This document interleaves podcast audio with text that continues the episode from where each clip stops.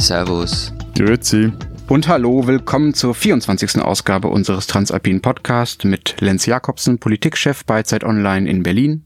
Matthias Daum aus Zürich, Leiter der Schweizer Ausgabe der Zeit. Und Florian Gasser, Redakteur bei den Österreichseiten der Zeit in Wien. Wir wollen diese Woche über zwei Themen reden, wie immer, und zwar das erste Thema, das Ende der Rechtspopulisten. Was muss eigentlich passieren, damit die mal wieder verschwinden oder zumindest kleiner werden? Matthias hatte eine spannende These, die wir besprechen wollen. Und das zweite Thema, Rasen auf den Autobahnen. In Österreich darf man jetzt auch endlich rasen. Äh, und wir sprechen darüber, warum das in unseren Ländern so wichtig ist oder warum es auch nicht so wichtig ist. Deutschland ist ja fürs Rasen sehr, sehr bekannt weltweit. Vorab aber noch der Hinweis auf unseren Live-Auftritt, äh, von dem wir seit Wochen in diesem Podcast nur noch reden, weil wir so aufgeregt sind. Am 22. am 22. September in Hamburg. Wir wissen immer noch nicht, was wir machen, aber kommen Sie doch bitte trotzdem. Sie können sich anmelden unter www.freunde.zeit.de slash Tag der Zeit. Und falls Sie noch nicht Abonnent der Zeit sind, was Sie sein müssen, um mit dieser Veranstaltung teilnehmen zu können, haben Sie nun immer noch keine Ausrede mehr. Also Zeitabonnent werden und dann bitte zu uns kommen am 22. September in Hamburg. Vor zwei Wochen schrieb Matthias einen Text für die Schweizausgabe der Zeit. Ich hatte das Privileg, den schon ein paar Tage früher zu lesen, denn ab und an lässt mich Matthias seine Texte vorab lesen. Also du wirst um, ähm, dazu gezwungen, sie mir zu redigieren. Wollen da korrekt sein. Okay, gut. Also ich darf Beistrichfehler suchen und so. Ähm, jedenfalls Alles andere lässt ja nicht ändern, ne? Nein, nein, keine Kann Chance. ich mir vorstellen. Ja. Jedenfalls in diesem Text, den kann man auch online nachlesen, der nennt sich Auf dem Rückzug, argumentiert er, dass die SVP, also die Rechtspopulisten der Schweiz, längerfristig untergehen werden, weil die Menschen immer gebildeter werden, die Gesellschaft immer urbanisierter. Ich habe das Stück wahnsinnig gern gelesen, es ist wirklich sehr, sehr lesenswert, es ist gut argumentiert und seit ich es gelesen habe, denke ich eigentlich nur noch darüber nach und mir kommen immer mehr Zweifel, ob das denn stimmt, was Matthias da so ja, geschrieben es, hat. Also sicher stimmt es, sonst hätte ich es ja nicht geschrieben. Falls Sie irgendwo die hundertprozentige Wahrheit suchen, gehen Sie einfach zu Matthias Daum, er hat immer recht. Okay, schieben wir kurz mal dein Ego beiseite, Matthias. Erklär doch mal nochmal genauer, was du da, was du da behauptet hast. Also irgendwas mit, mit, mit Provinz und Städten und Bildung und dann gibt's keine Rechten mehr, ja? Genau. Also Ausgangspunkt war die zugegebenermaßen nicht allzu neue oder originelle Erkenntnis, dass die Schweiz eine kollektive Fixierung auf SVP-Themen hat. Die Partei vereint nicht nur 30 Prozent oder knapp 30 Prozent der Wählerstimmen hinter sich, sondern die Partei diktiert den anderen Parteien dem Land seit über 25 Jahren die politische Agenda. Nun hatte ich diese Fixierung für absurd und auch gefährlich, aber sie ist eben auch, und das ist ein Teil meiner These, ungemein angenehm für die anderen Parteien, die Verbände, die Gewerkschaften, auch die Zivilgesellschaft. Denn so müssen sie auch nicht über die wirklich drängenden Probleme des Landes sprechen. Also ich schreibe da von Klimawandel, von Digitalisierung etc. Meine These war nun, wie Florian bereits gesagt hat, die Zeit spielt gegen die SVP. Denn je dichter das Land besiedelt ist, je gebildeter die Menschen hierzulande werden und auch je bunter die Schweiz wird, desto schwerer hat es die SVP. Nur ein Einwand noch zu dem, was du gesagt hast, Florian. Also ich schreibe nicht, dass die SVP verschwinden wird, sondern meine These ist, sie wird auf das Format einer normalen Partei zurückgestutzt. Sowohl wähleranteilmäßig wie auch von der Dominanz bei der Themensetzung her. Also ich, ich finde, dass uns ähm, e-, etwas eint in Österreich und der Schweiz, nämlich dass es in beiden Ländern diese Fixierung auf die Themen der Rechtspopulisten schon sehr lange gibt, mehr als zwei Jahrzehnte. Das hat bei euch mit Christoph Blocher, also dem SVP-Chef, zu tun und bei uns mit Jörg Haider. Und die sind einfach so tolle Politiker gewesen, oder was? Also das war einfach ein Phänomen von einzelnen das Personen. Waren, genau, das waren einfach Einzelfänomene, die plötzlich die Themen vorgegeben haben. Mhm. Ähm, aber bei der These bin ich mir einfach nicht so sicher, weil je bunter eine Gesellschaft wird, desto weniger werden Rechte gewählt. Puh Gut, das, das ist, auch die, das, ist jetzt, das, das, ist jetzt auch die steilste These in meinem Essay. Also, aber es ist so, also es zeigen Nachwahlbefragungen, Eingebürgerte wählen tendenziell weniger oft die SVP als autochtone Schweizer. Aber auch, und eben das ist, darum ist es auch die steilste These, auch unter den Eingebürgerten ist die Partei, ist die SVP die wählerstärkste. Ja, okay, das Phänomen gibt es auch bei uns, also dass eingebürgerte Menschen FPÖ wählen. Aber was, was sicher auch interessant ist, wenn wir über SVP und, und FPÖ sprechen, ähm, was wir jetzt auch gerade tun, dann tun wir immer so, als wären das ähnliche Parteien und, und irgendwie Pendants. Und mhm. wenn ich dich richtig verstehe, Matthias, in den ganzen Gesprächen, die wir geführt haben, dann ist es doch nicht so. Also die SVP würde ja nie so tun, als wäre sie die Partei des kleinen Mannes, wer auch immer das sein soll. Also das würd, äh, würden die ja nie doch, sagen. Doch, doch, doch, doch, das, das tut sie. Also Was eine Partei, von, eine Partei von Milliardären sagt, wir sind für die, die untersten Schichten der Gesellschaft da. Gut, das ist äh, ein, ein, ein Taschenspielertrick, den viele äh, populistische Parteien, ob links oder rechts, beherrschen, indem dass sie vorgeben, sie würden das Volk repräsentieren und gleichzeitig gehören sie aber selber zur äh, Superelite. So, ähm, ich glaube aber, die, die SVP und die FPÖ hat die unterscheiden sich wirklich und zwar in recht grundsätzlichen Dingen. Darum weiß ich auch nicht, ob jetzt der Begriff rechtspopulistische Partei so auf die SVP zutrifft. Ich schreibe zumindest jeweils eher von einer nationalkonservativen Partei, weil ich finde, dieser Begriff trifft es etwas besser. Der größte Unterschied ist meines Erachtens zwischen der FPÖ und der SVP ist ihre Wirtschafts- und Sozialpolitik.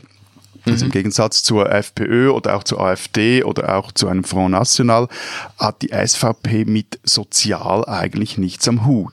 Und das sagt ähm, sie auch, oder das tut das sagt sie, sie nicht? Nee, das, okay. das sagt sie auch und, und das, also so ist auch ihre Politik. Also das, ähm, Eben, es geht um, darum, Gelder bei Sozialhilfebezügen zu, zu äh, streichen. Äh, klar, das macht auch die FPÖ, wenn es darum geht, wie viel Geld so ein Asylbewerber etc. kriegen. Einziger Unterschied bei der SVP, oder einzige Ausnahme bei der SVP ist, wenn es um die Bauern geht, die sollen immer sehr viel und immer mehr Mann kriegen. So, das. Nein, aber der, der Unterschied, glaube ich, ist wirklich, dass die, die SVP will keinen starken, sondern einen schlanken Staat. Also steht dort eher noch in der Tradition, so die, oder ist inspiriert so von, von gewissen äh, angelsächsischen, teils äh, libertären äh, Ideen und was auch ein großer Unterschied ist zur FPÖ, sie verabscheut das Deutschnationale. Darüber müssen wir sowieso mal gesondert sprechen, warum die Schweizer Rechte Fall, nie ja. im, im nichts mit dem Deutschnationalismus am ja. Hut hat und zwar niemand bei euch. Also bei allem, was ihr jetzt erzählt, ne, das ja. ist für mich total spannend. Ich habe über die AfD berichtet, als sie groß wurde in Deutschland, also so 2013 bis 2016, sagen wir mal. Und in der Zeit musste sie sich entscheiden zwischen diesen beiden Wegen, also zwischen diesem eher nationalistischen Weg, äh, der viel auf Patriotismus und auch auf Ausgrenzung setzt, wie äh, das bei der FPÖ jetzt der Fall ist, Florian, und zwischen eher diesem äh, wir wollen mehr Freiheit in der Gesellschaft und äh, der Staat ist eher böse und äh, wir müssen äh, dürfen nicht so viel ausgeben. Ne? Also dieses, äh, was man auch in der Griechenlandrettung ne? immer. Genau, das Liberale, also was diese ganzen Wirtschafts bei den Freiheitlichen auch. Äh, der wurde ja, halt was durch die ganzen Wirtschaftsprofessoren reingekommen ist. Ja, genau, also ja, der Streit wurde in der FPÖ 1986 erledigt, als Jörg Haider die Liberalen ja, interessant, wie sich das gleicht, ja. ja. Ähm, aber eines der Argumente von Matthias ist ja, dass ähm, die SVP in den Provinzen stärker gewählt wird, beziehungsweise in dem, was bei euch die Aglos heißen, wenn ich das richtig ausspreche, also quasi die Vorortsiedlungen, äh, die langsam an die Städte erst ranwachsen.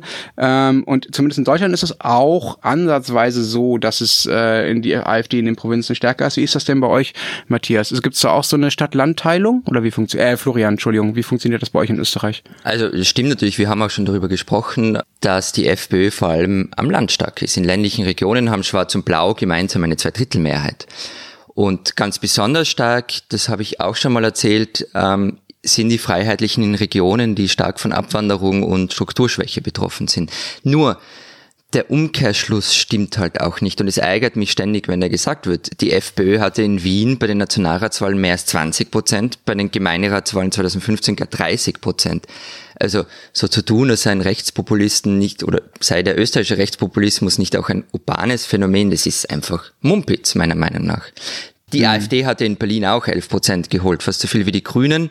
Und von denen wird immer behauptet, sie seien ein urbanes Phänomen, aber Lenz wird da gleich hm. wieder Einspruch erheben. Nee, nee, überhaupt nicht. Also natürlich äh, gibt es in, sagen wir mal, in Berlin-Kreuzberg oder in Neukölln oder äh, auch in Mitte oder im Wedding und in anderen Regionen gibt es natürlich, ähm, also den sagen wir in den Altbauvierteln, ja, der, der großen Städte gibt es natürlich einen sehr, sehr großen Wähler, Anteil an grünen Wählern. Aber es gibt in, der, äh, in Berlin, wie du schon richtig gesagt hast, und auch in anderen großen Städten, Florian, sehr, sehr viele AfD-Wähler. Und ich habe mal in der, in dem Ort, wo ich ähm, bis vor einem Jahr noch gewohnt habe, habe in Berlin, in die Auszählungen der einzelnen Wahllokale geguckt, also auf die kleinste verfügbare Ebene. Und da sieht man ganz genau, dass ähm, dort, wo Plattenbau ist, AfD gewählt wird und dort, wo Altbau ist, wird halt grün gewählt, ja. Und das gibt's halt beides in Städten. Also Städten ist ja nicht nur äh, Leute farben.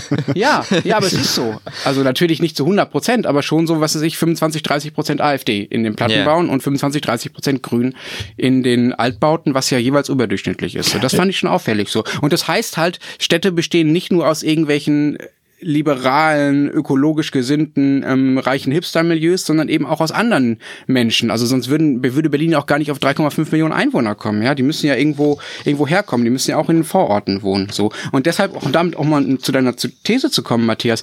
Ähm, ich bin mir nicht so sicher, ob das äh, funktioniert. Also für die Schweiz kann ich es nicht sagen, aber für Deutschland kann ich sagen, okay, es gibt diesen Trend zur Verstädterung ja seit Jahrzehnten, wenn nicht seit Jahrhunderten sogar. Ähm, und trotzdem sind die Rechtspopulisten ja äh, erst in den letzten fünf Jahren hier wirklich groß geworden. Also da, das passt irgendwie nicht so wirklich zusammen aus meiner Sicht.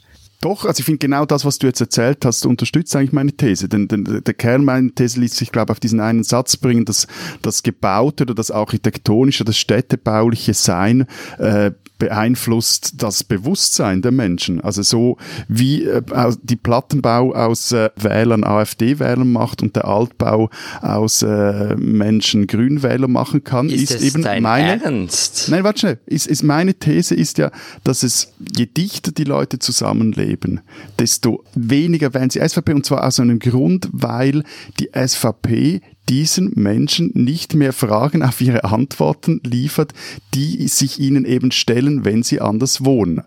Nur kurz, kurzer Exkurs. Also es geht in meinem Text wirklich um die Schweiz, also um eines der zumindest im Mittelland am dichtesten besiedelten Länder in ganz Europa.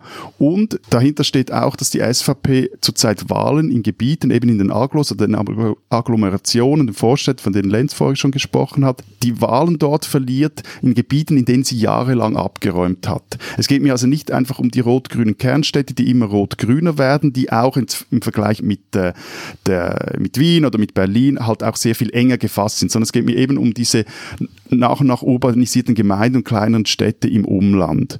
Und dort ist es halt so, dass auch dort immer mehr äh, Leute das Bedürfnis haben nach einem Kinderkrippenplatz. Die SVP kann aber nichts mit staatlich geförderten Kinderkrippen anfangen. Dort fahren die Leute halt mehr mit dem Rad. Die SVP findet aber Förderung des Veloverkehrs braucht's nicht. Dort nerven sich immer mehr Leute drüber, wenn die Autos mit Tempo 50 durch das Wohnquartier fahren. Also wollen sie Tempo 30, Verkehrsberuhigung. Aber für die SVP ist das, geht dann zu unserem zweiten Thema heute, äh, gilt halt freie Fahrt für freie Bürger. Und, das ist auch noch ein Punkt, die SVP hat einen Deregulierungsfetisch. Das passt aber nicht zusammen. Nochmals, wenn die Menschen dichter zusammenleben, dann interagieren diese Menschen auch mehr miteinander. Das heißt, es braucht tendenziell mehr oder zumindest, und das, das wäre jetzt etwas, wofür ich einstehen würde, zumindest intelligentere Regulierungen. Sonst gibt es einfach, wie wir hier sagen würden, ein Puff, ein Chaos. Äh, also mhm. ich, wir können jetzt, glaube ich, ganz lang drüber reden, was, wie, wie steil ich diese These finde, dass das Wohnen das politische Bewusstsein bestimmt. Ähm, ja, Parkett, äh, Parkett und Stuck für alle und äh, wir leben im grünen Paradies. Paradies. Aber ich finde ja, bei einer Sache hat Matthias recht und eine andere hat er vergessen in seinem Text. Aber das ist mir auch erst später aufgefallen. Nämlich das eine ist, was stimmt, was man in Österreich auch an den Daten ablesen kann, je höher der formale Bildungsabschluss, desto weniger wird FPÖ gewählt. Und es gibt dann noch einen Aspekt, nämlich einen Gender-Aspekt. Frauen wählen und zwar wirklich um Längen weniger Rechte. Und dann gibt's noch eine Sache, die mag vielleicht nicht nur Österreich betreffen, der demografische Wandel hilft der FPÖ. Also die Pensionisten wählen klassischerweise eher sozialdemokratisch. Nur die gibt's halt noch, also die aktuellen Pensionisten gibt's halt noch 20, 30 Jahre, die werden immer weniger. Und wer nachkommt, sind FPÖ-Wähler. Das sind Leute, die nie etwas anderes gewählt haben. Mhm. Das ist bei uns ähnlich. Also auch bei uns ist es so, dass es die allerältesten und die allerjüngsten sind, die am wenigsten AfD wählen. Aber also wenn wir mal die zwei Argumente nehmen, die du jetzt genannt hast, Florian. Das eine ist, ähm, Frauen wählen weniger rechtspopulistisch, also wählen weniger FPÖ als Männer. Das gilt für Deutschland mit der AfD auch. Nur daran kann man ja schlecht was ändern, außer wir wollen irgendwie in die Bevölkerungspolitik sozusagen einsteigen. Aber an dieser Bildungs-, an der Bildungsgeschichte kann man natürlich was ändern. Aber auch da muss ich nochmal sagen, also da wir ja die ganze Länder vergleichen, das gilt für Deutschland auch nicht. Also Also es ist nicht so, dass die AfD die Partei der dummen, armen Ostdeutschen ist. Ja, das ist ja das absolute Klischee. Das ist Quatsch. Also es gibt sehr, sehr viele Menschen aus sehr, sehr gehobenen Schichten, die die AfD wählen. Und es ist statistisch sogar so, dass die AfD-Wähler mehr Geld haben als andere. Also das ist, hat nichts mit Armut zu tun, das hat auch nicht so viel mit Bildung zu tun. Die meisten Wähler hat die AfD unter denjenigen, die Realschulabschluss haben, was äh, ja gerade bei denen, die schon ein bisschen älter sind in Deutschland, eigentlich ein ganz gutes Bildungsniveau ist. Aber Matthias, ich habe noch eine Anschlussfrage an dich zu deiner These. Folgt denn daraus irgendwas? Also müssen wir jetzt irgendwas tun, dann müssen wir einfach nur warten und dann verschwindet die SVP irgendwie von alleine? Also ist das so eine historische Fahrtabhängigkeit, die du da aufmachst? Oder kann sich das mal umkehren? Gut, also nichts tun ist nie eine Option, egal um was es geht. Ähm, aber vor allem, weil es, also vor allem bei den kommenden Initiativen der SVP, über die bald hier abgestimmt wird. Ich meine, das ist ja der, der Clou am Ganzen. Es geht immer ums Ganze. Es geht ums Völkerrecht, es geht um die Personenfreizügigkeit etc. wenn zu einem späteren Zeitpunkt sicher mal über diese Vorlagen noch debattieren. Aber die von mir beschriebene Entwicklung oder meine These zeigt, dass man es bei der SVP mit einer Partei auf dem Rückzug zu tun hat. Und allein schon diese Einsicht, so zumindest mein Gedanke, erlaubt es oder würde es erlauben, völlig anders Politik zu machen. Das heißt, auch einfach befreit von dieser Fixierung auf diese eine Themenagenda dieser einen Partei. Diesen Schweizer sollten Sie kennen. Marcello Foa ist ein italienisch-schweizerischer Journalist, aber bis vor einigen Tagen kannte kaum jemand nördlich des Gotthards den Namen des Chefredakteurs des Corriere del Ticino. Und äh, wenn ich jetzt selber ehrlich bin, ich kannte den auch nicht. Nun aber sollte Foa zum neuen Präsidenten der RAI gewählt werden, also des öffentlich-rechtlichen Radios und Fernsehens in Italien. Vorgeschlagen hatte ihn der Rechtsaußenleger Nordchef Matteo Salvini. Die beiden verbinden Ende, Zitat, eine Beziehung gegenseitiger Wertschätzung. Nun, wie kommt das? Vielleicht, weil es die beiden Herren nicht allzu genau mit der Wahrheit nehmen. Der Guardian auf jeden Fall schrieb, Marcello Foa sei ein Fake News Journalist, der Homosexualität für eine Krankheit halte, der verbreitet, dass Hillary Clinton an satanischen Ritualen teilnehmen oder dass Impfungen schädlich für Kinder seien. Seinem wie sei, die parlamentarische Aufsichterei blockierte die Wahl des 55-jährigen Italo-Schweizers. Linke und die Partei von Silvio Berlusconi stimmten gegen ihn. Präsident der Reihe ist er jetzt aber trotzdem, zumindest ad interim. Denn im Verwaltungsrat des öffentlich-rechtlichen Senders gilt die Regel, wenn es keinen gewählten Chef gibt, dann übernimmt der Älteste im Gremium. Das ist in diesem Fall Marcello Foa.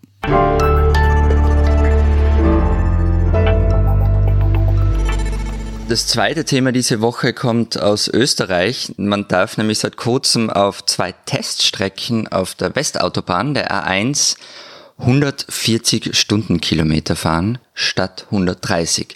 Zeitersparnis heiße zwei Minuten.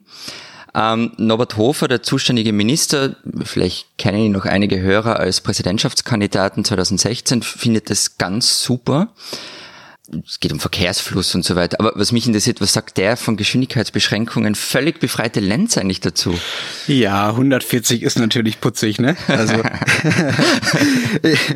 ich fahre ich fahr öfters mal, äh, wenn ich auf dem Weg zu meinen Schwiegereltern bin, die in Franken wohnen, also im nördlichen Bayern, dann fahre ich über diese Autobahn, das ist die A9 zwischen Leipzig und Nürnberg, also da an der ehemaligen Grenze zwischen DDR und Bayern.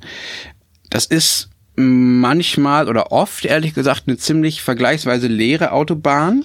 Und wenn man da 140 fährt, dann wird man auf die rechte Spur gehupt. Ja, also mit 140 bin ich da der langsamste. Ja, also wenn da keine LKWs fahren, so die, die fahren natürlich nicht so schnell, aber alle anderen überholen mich. Also das ist, ist es völlig normal. Also es gibt in Deutschland eine Richtgeschwindigkeit, die liegt bei 130. Ja, aber Richt heißt Richt heißt, wäre nett, wenn ihr, wenn ihr euch daran haltet. So, das ist dann auch so ein kleines, harmloses blaues Schildchen. Da ist irgendwie keine rote Umrandung ja. und nichts drumrum. So äh, und 140, 150, 160. So, das ist so, sagen wir mal, der normale Bereich, wenn man so wirklich irgendwo hinkommen will. Auf jeden Fall. Ich meine, ihr, ja. ihr seid ja wirklich also, lustig, ihr Deutschen und eure Autos. Ich meine, ihr habt für alles, für wirklich alles irgendeine Regel und ein Papierkram. und ich, meine, ich, ich spreche ja aus Erfahrung, denn ich jetzt schon ein paar Jahre für ein deutsches Unternehmen arbeite und immer wieder fast schreiend aus dem Büro renne, wenn ich irgendwas Administratives lösen muss.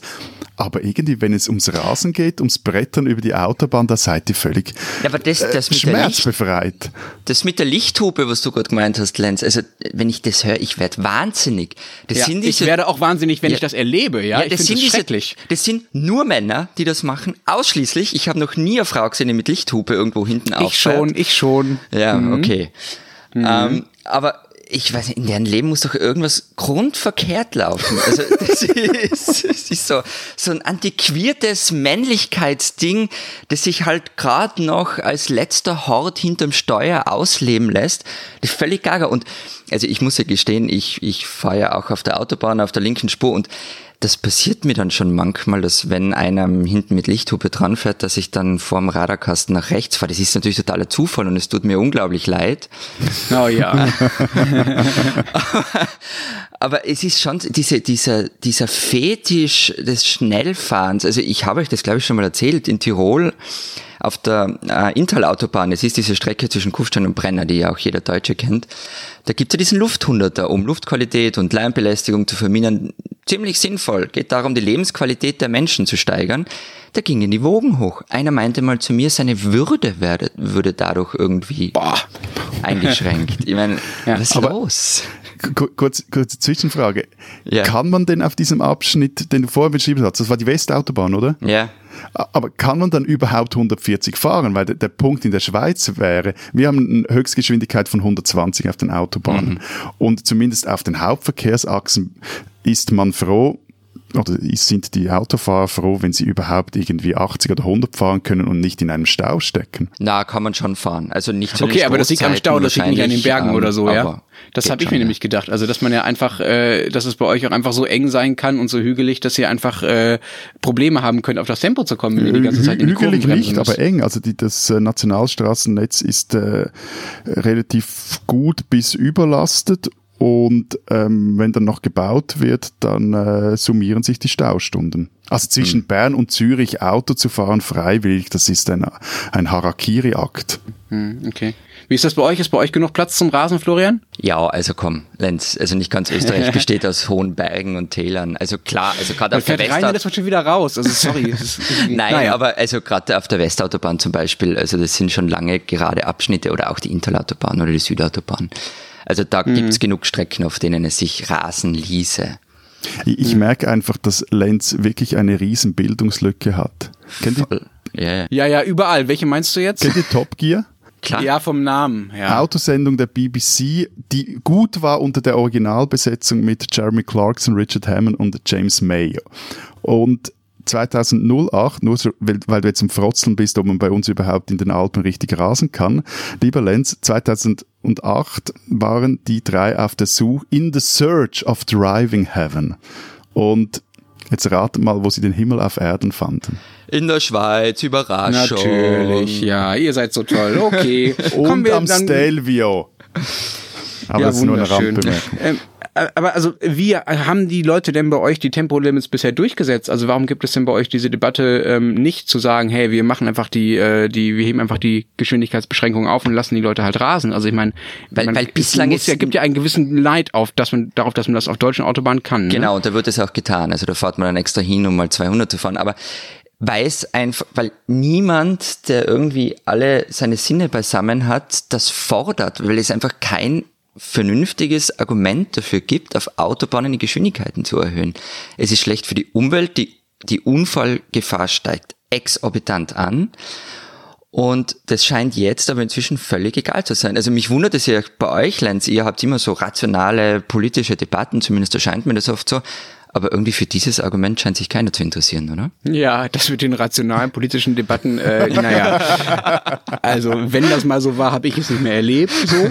Äh, Und was das Autofahren angeht, das ist, ist es wirklich völlig irre, wie absolut emotionalisiert dieses Thema ist und wie auch unzugänglich ähm, die größten Teile der politischen Öffentlichkeit äh, für rationale Argumente in dem Bereich sind. Es, es gibt Deutschland ist in meiner Wahrnehmung nicht mehr ein Land, was besonders viel Wert auf, sagen wir mal, extrem liberale, freiheitliche Werte legt. Also es gibt in relativ vielen Bereichen relativ viel Regulierung mittlerweile. Es gibt einen relativ starken, Staat, starken Staat, etwas darüber wir ja auch oft gesprochen haben, Matthias. Aber bei den Autobahnen gibt es eine Verherrlichung, gibt es eine Verherrlichung von Freiheit, die darin besteht, das Gaspedal ganz durchzudrücken, was einfach alles andere völlig hinten anstehen lässt. Und das freie Fahrt für freie Bürger. Ne? Genau, freie Fahrt für freie Bürger, das ist, das ist der alte Slogan. Und der gilt weiterhin. Es gibt nur die Grünen, die sich weiterhin trauen, für eine Geschwindigkeitsbegrenzung zu sein. Und ich glaube nicht, dass sie damit noch irgendwelche Wähler kriegen, ja. Und nochmal ganz kurz, ich verstehe das auf einer, sagen wir, individuellen, basalen Ebene, verstehe ich das, dass es, ähm, dass man das als Eigengriff wahrnehmen kann, zu sagen, oh verdammt, die Autobahn ist frei, ich will nach Hause, ich, mein Auto kann 160, kann 180 fahren und jetzt soll ich irgendwie nicht, weil es irgendwo eine Regel gibt, die mir das verbietet, obwohl es hier jetzt in dem einen Moment vielleicht gar keinen Sinn macht. Das ist natürlich eine Freiheitseinschränkung, aber die Zahlen, die du ja auch genannt hast, Florian, oder die Argumente, die du genannt hast, dass es weniger Verkehrstote gibt, dass es vielleicht sogar auch weniger Stau gibt, auch dazu gibt es ja Untersuchungen, die sind so gut, ja, also da geht es ums Überleben vom Menschen, dass ich äh, ehrlich gesagt auf diese Art von Freiheit äh, ganz gut verzichten könnte, aber ich bin da irgendwie in der, in der Minderheit auf jeden Fall. Das Lustige ist ja, dass die auch so freiheitsliebenden Schweizer, wenn es ums Rasen geht, wirklich Hardcore-mäßige Gesetze äh, verabschiedet haben. Also wenn du bei Tempo 80 mit 140 unterwegs bist, dann drohen dir in der Schweiz ein bis vier Jahre Gefängnis.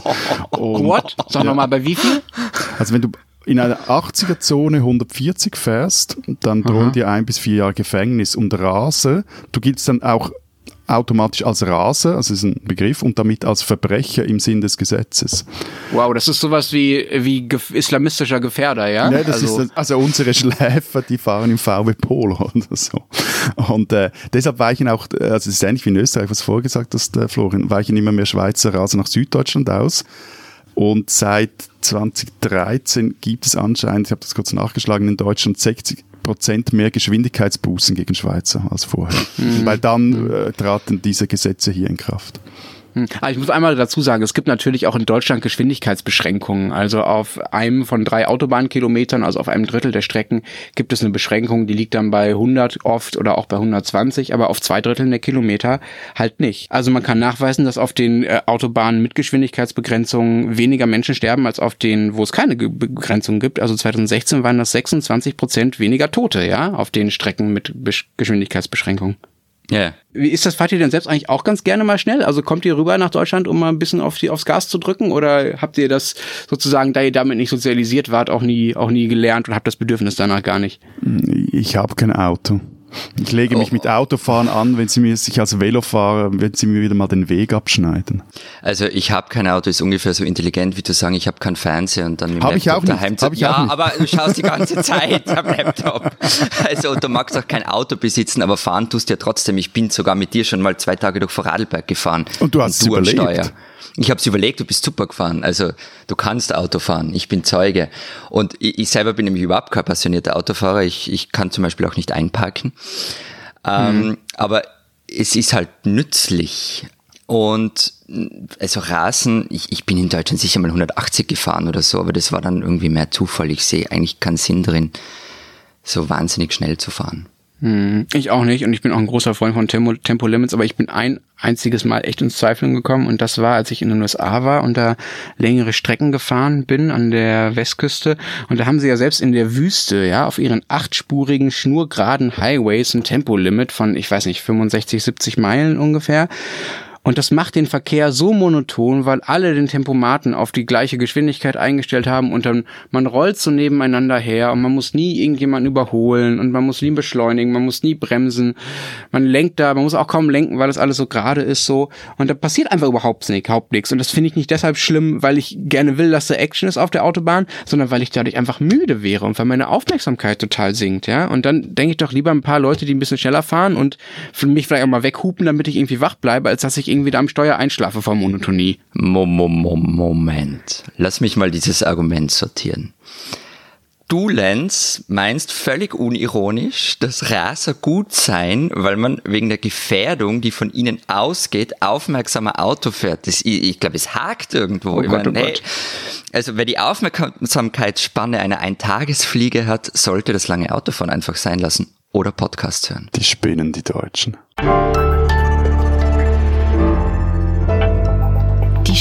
Die Schweizer. In Zürich gibt es ein wirklich rasend seltsames Frühlingsfest. Da defilieren Männer in Strumpfhosen und Fantasietrachten gekleidet Eis durch die Stadt und reiten danach auf ihren Gäulen um einen brennenden Scheiterhaufen, auf dem ein Feuerwerk gefüllter Schneemann steht. Frauen sind übrigens verboten dort. Sechseleuten nennt sich dieser Brauch. Nun will es dieser Brauch, dass die Zeit, die es dauert, bis dieser Schneemann in die Luft geht, den kommenden Sommer voraussagt. Matthias, wie lange hat's denn gedauert heuer? 20 Minuten und 31 Sekunden. 20 Minuten und 31 Sekunden. Das heißt? Dass uns ein mittelmäßiger Sommer erwartet. Hahaha. Und, und wie heiß ist es bei euch? Keine Ahnung, ich habe mir abgewöhnt, aufs Thermometer zu schauen. Ich schwitze wie ein Ochs in meinen kurzen Hosen. Siehst du, ihr spinnt, ihr Schweizer, dass ihr immer noch an solchen Herr Bauk glaubt.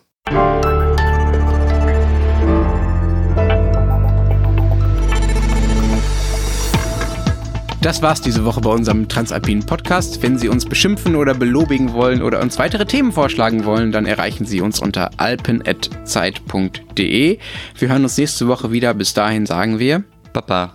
Ade. und tschüss.